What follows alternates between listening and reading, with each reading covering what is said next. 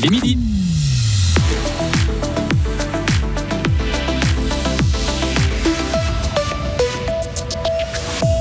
Saison hivernale mitigée pour les stations de ski fribourgeoises qui ont déjà les yeux rivés vers cet été.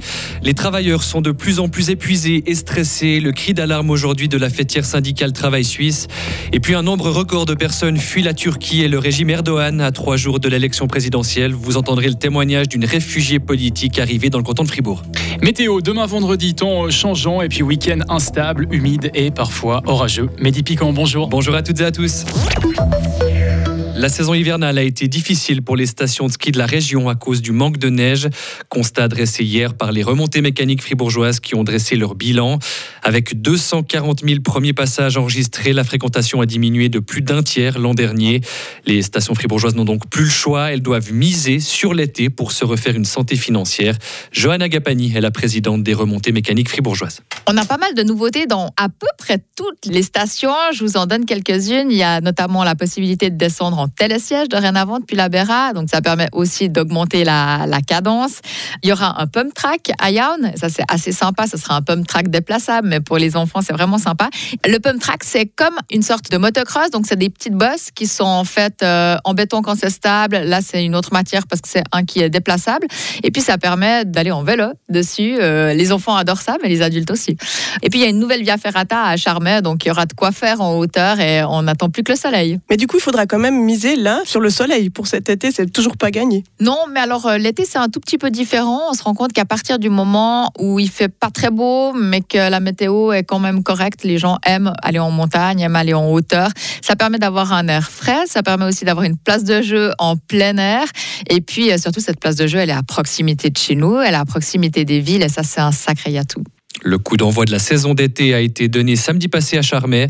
Elle débutera samedi prochain à Molaison et Yaon, le 18 mai au Lac Noir et le 1er juillet à la Béra.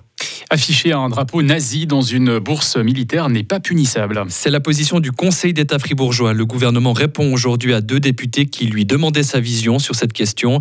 Pour rappel, la présence d'une croix gammée à Forum Fribourg avait créé la polémique sur les réseaux sociaux.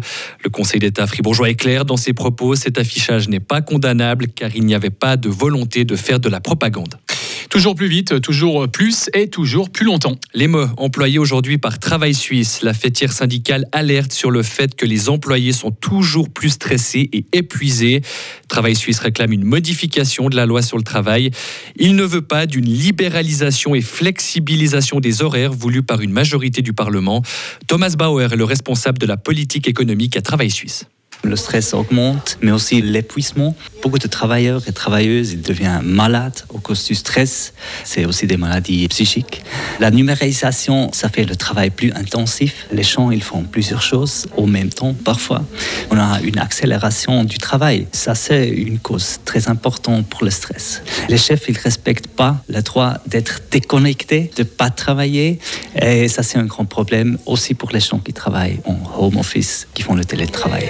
Les Travail Suisse demandent 10 mesures concrètes pour améliorer les choses. Écoutez le président de la fêtière syndicale, Adrienne Vutrich. Il faut moderniser la loi de travail. Il faut euh, des horaires de travail plus planifiables, moins de flexibilité du temps de travail et des journées de travail plus courtes.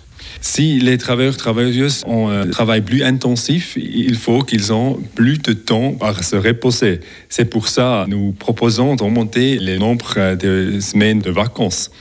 On a maintenant en moyen cinq semaines de vacances. En loi, nous avons euh, seulement quatre semaines. C'est pour ça que nous disons qu'il faut avoir six semaines. C'est une augmentation seulement d'une semaine. Et Travail Suisse demande aussi une interdiction formelle de déranger un employé durant son temps libre. À l'étranger, en France, il faut renforcer la mixité sociale à l'école. Le ministre de l'Éducation, Papendaï, a présenté aujourd'hui différentes mesures qui étaient attendues depuis plusieurs mois. L'objectif est de réduire la ségrégation entre les différents établissements scolaires. L'idée est notamment de créer des binômes de collèges proches géographiquement mais très contrastés socialement. Cette réforme est nécessaire selon le gouvernement car la France est l'un des pays où l'origine sociale des élèves pèse le plus sur leur réussite scolaire. Il fuit la répression du régime Erdogan. De plus en plus de Turcs quittent leur pays pour la Suisse. Le nombre de demandeurs d'asile a explosé en 2022. Il a plus que doublé en un an avec près de 4800 demandes enregistrées, du jamais vu depuis 1994 selon le secrétariat d'État aux migrations. En cause, une liberté d'expression qui s'est fortement restreinte en Turquie depuis la tentative de coup d'État en 2016.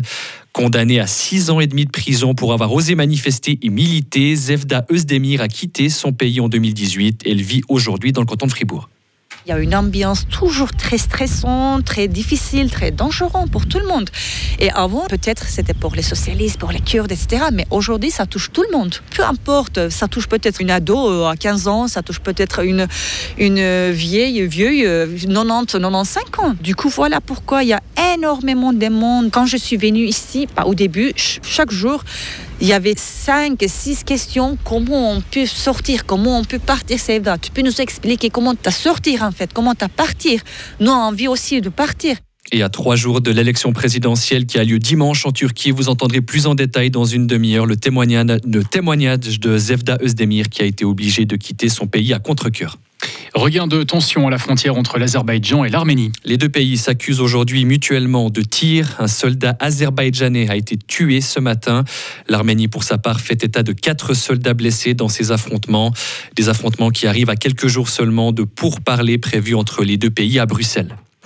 En Finlande, une passerelle s'est effondrée aujourd'hui sous le poids d'un groupe d'écoliers. 27 personnes ont été blessées à des degrés différents, dont principalement des enfants.